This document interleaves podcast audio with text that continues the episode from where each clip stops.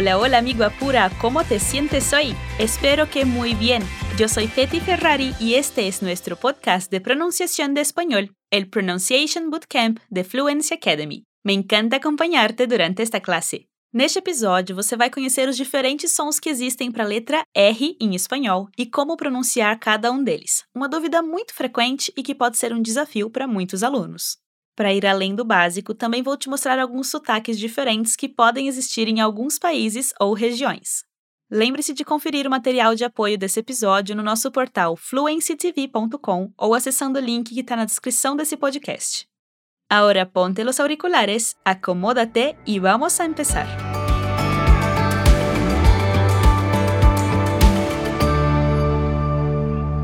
La R, em espanhol a letra R, tem basicamente dois sons diferentes, um mais forte e outro mais fraco. Vamos entender primeiro como é o som fraco e quando ele acontece.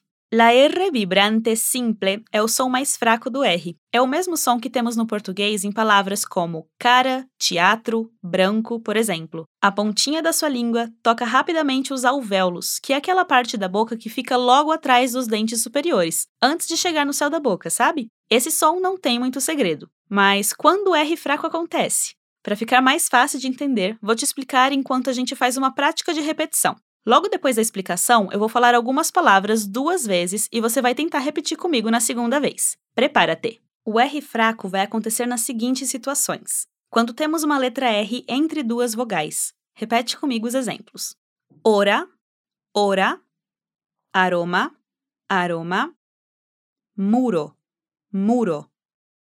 Quando R está logo depois de uma consoante, desde que a consoante não seja L, N e S. Por exemplo, abraço, abraço, drama, drama, teatro, teatro. Quando R está no final de uma sílaba, por exemplo, puerta, puerta, carne, carne, barco, barco e quando o R está no final de uma palavra. Por exemplo, mar, mar, comer, comer, sabor, sabor. Antes de seguir para o próximo som do R, quero voltar sua atenção para esses dois últimos casos que falei, quando o R está no final de uma sílaba ou de uma palavra em espanhol. Tem duas coisas importantes para você se atentar nesses casos. A primeira é que, em português, o R nessa posição pode ter vários sons diferentes. Vamos ver uma das palavras que te falei antes: carne. No Brasil, dependendo da região, existem vários sotaques, por isso podemos ouvir essa palavra de diferentes formas: carne, carne, carne. O mesmo aconteceria com a palavra sabor, que no Brasil pode ser falado como sabor, sabor, sabor. Para você melhorar ainda mais a sua pronúncia em espanhol, é importante que se atente na hora de falar essas palavras, justamente para evitar trazer o sotaque desse R do português para o espanhol. O segundo ponto importante é que, em espanhol, o som do R pode acabar ficando mais forte nessas palavras com o R no final da sílaba ou de palavra, se a gente está falando com mais ênfase. Repare a diferença de sons em salir e por favor nesta frase em diferentes situações. ¿Puedes salir, por favor? ¿Puedes salir, por favor? Nesse segundo ponto, quero que você entenda que é algo bem específico e, mais uma vez, é algo que pode acontecer e não uma regra, ok? Resumindo a história toda, prefira fazer o som do R simples sempre que ele estiver no fim das sílabas e das palavras. Além disso, o R tem o som simples quando está sozinho entre vogais e também depois de outras consoantes diferentes de L, N e S. Você pode conferir todos esses casos com os exemplos e as suas traduções no material extra que está disponível no nosso portal ou no link da descrição desse episódio. Perfeito! Agora vamos para o próximo som do R, o som forte.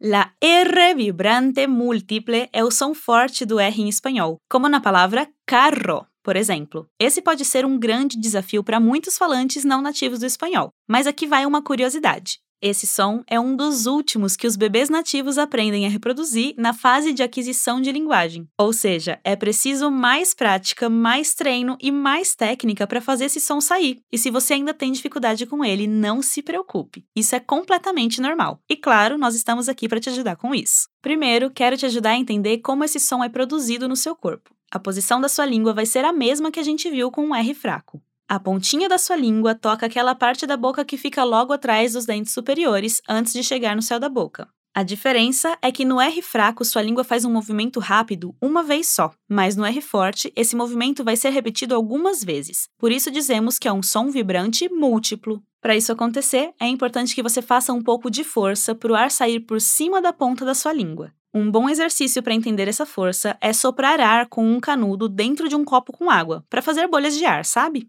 Eu já gravei um vídeo com alguns exercícios práticos na hora de fazer o som do R forte. O link dele está junto com o material extra desse episódio. É importante que você pratique esses exercícios para fortalecer sua língua e conseguir reproduzir esse som de uma forma cada vez melhor. Eu diria até que é um vídeo obrigatório para complementar esse episódio, então não deixe de ver, ok? Agora vamos entender quando você precisa fazer esse som forte. Aqui, mais uma vez, vou pedir para você repetir comigo na segunda vez que eu falar cada palavra. Ah, e pode fazer um som mais exagerado mesmo, tá? Isso vai te ajudar a soltar mais a sua língua. Prepara-te! O R forte vai acontecer nas seguintes situações. Quando o R está no início de uma palavra, por exemplo, rápido, rápido, rei, rei, roupa, roupa. Quando R está depois de L, N e S, por exemplo, alrededor, alrededor. Honra, honra. Desregular, desregular. Quando tem dois R's entre vogais. Por exemplo, carro, carro. Horrible, horrible. Borrado, borrado. E quando o R está depois dos prefixos ab, sub e post. Nesses casos, vamos pronunciar os prefixos separados do R que vem em seguida. Por exemplo, abrogar, abrogar, subrogar, subrogar, postromântico, postromântico. Excelente! Talvez você esteja pensando, como que eu vou lembrar de todos esses casos? Bom, aqui vai uma dica importante. Algumas palavras vão mudar completamente de significado se você trocar o R fraco pelo R forte. Mas isso só acontece quando a gente tem um R simples ou dois R's entre vogais. Por exemplo, pero, com um R só, é o mesmo que mas, porém. Mas perro, com dois R's, é o mesmo que cachorro. Escute mais uma vez a diferença. Pode repetir comigo pero, pero, perro, perro. Nesse caso, confundir os sons faz mudar a palavra, então lembre-se que os dois R's precisam ser pronunciados com um som forte. Além disso, é importante lembrar que o R no começo das palavras também vai ter o som forte. Nos outros casos, quase sempre vamos encontrar o R fraco. Isso já pode te ajudar um pouco mais a se lembrar dos sons, mas você pode escutar esse podcast mais vezes para relembrar esse conteúdo. Também temos um vídeo com a prof mexicana Casa Aragon, que fala sobre quando usar o R forte e fraco, e eu deixei o link desse conteúdo no seu material extra. Outro link que eu tô deixando lá é um exercício para melhorar a pronúncia das palavras que têm R, N e L em sequência, algo desafiador e que precisa de mais prática. Ainda não terminamos esse conteúdo, viu? Agora eu vou te mostrar algumas particularidades sobre o som do R em alguns países e regiões, algo que poucas pessoas ensinam e que dificilmente você vai encontrar em materiais didáticos. Vamos!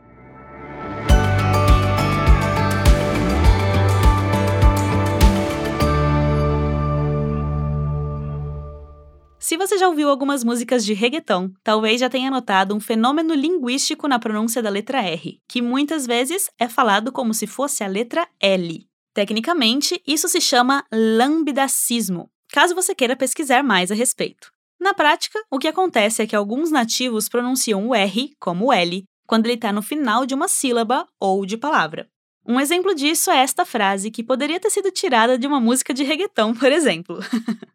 Quiero abraçar-te e besar-te, mi amor, que pode ser dita da seguinte forma por alguns nativos: Quiero abraçar-te e besar-te, mi amor. Quiero abraçar-te e besar-te, mi amor.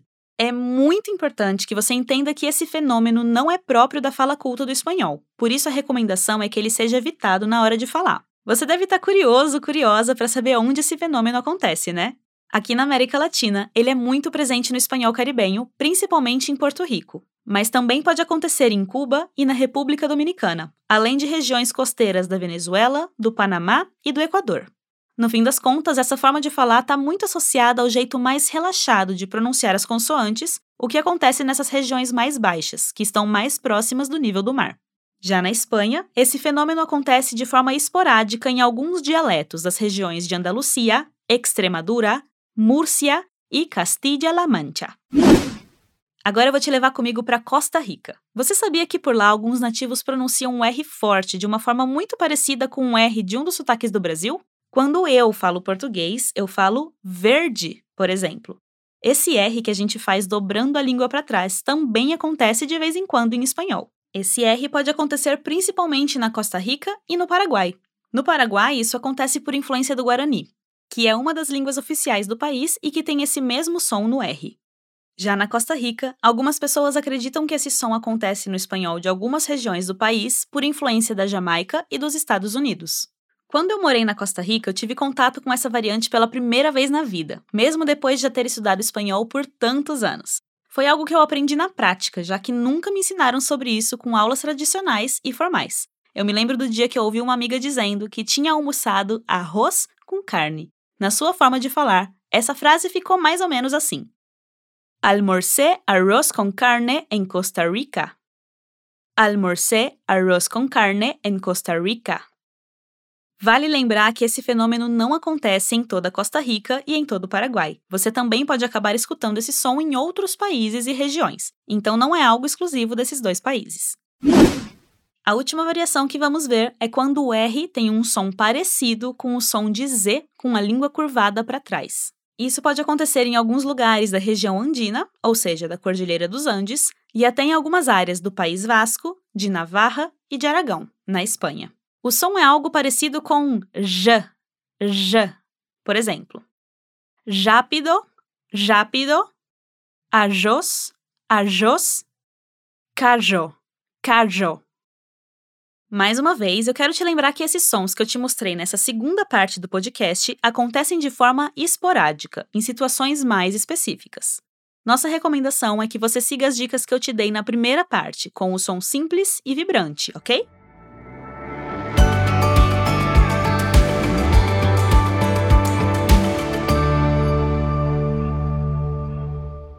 Genial, verdade?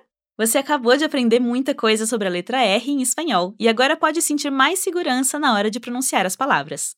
Lembre-se que você pode ouvir esse podcast mais vezes para fixar melhor esse conteúdo e também conferir o material de apoio que está no nosso portal fluencytv.com ou através do link na descrição do podcast. Nesse material, você pode conferir a forma escrita de todos os exemplos vistos ao longo dessa aula. Ah, e você tem algum amigo ou amiga que vai adorar escutar esse conteúdo também? Então compartilhe esse episódio do Pronunciation Bootcamp com essa pessoa. Eu adorei trazer esse tema para você e eu espero que você tenha aproveitado cada minuto desse conteúdo. Eu sou Petty Ferrari y fue un gustazo acompañarte durante esta clase de pronunciación.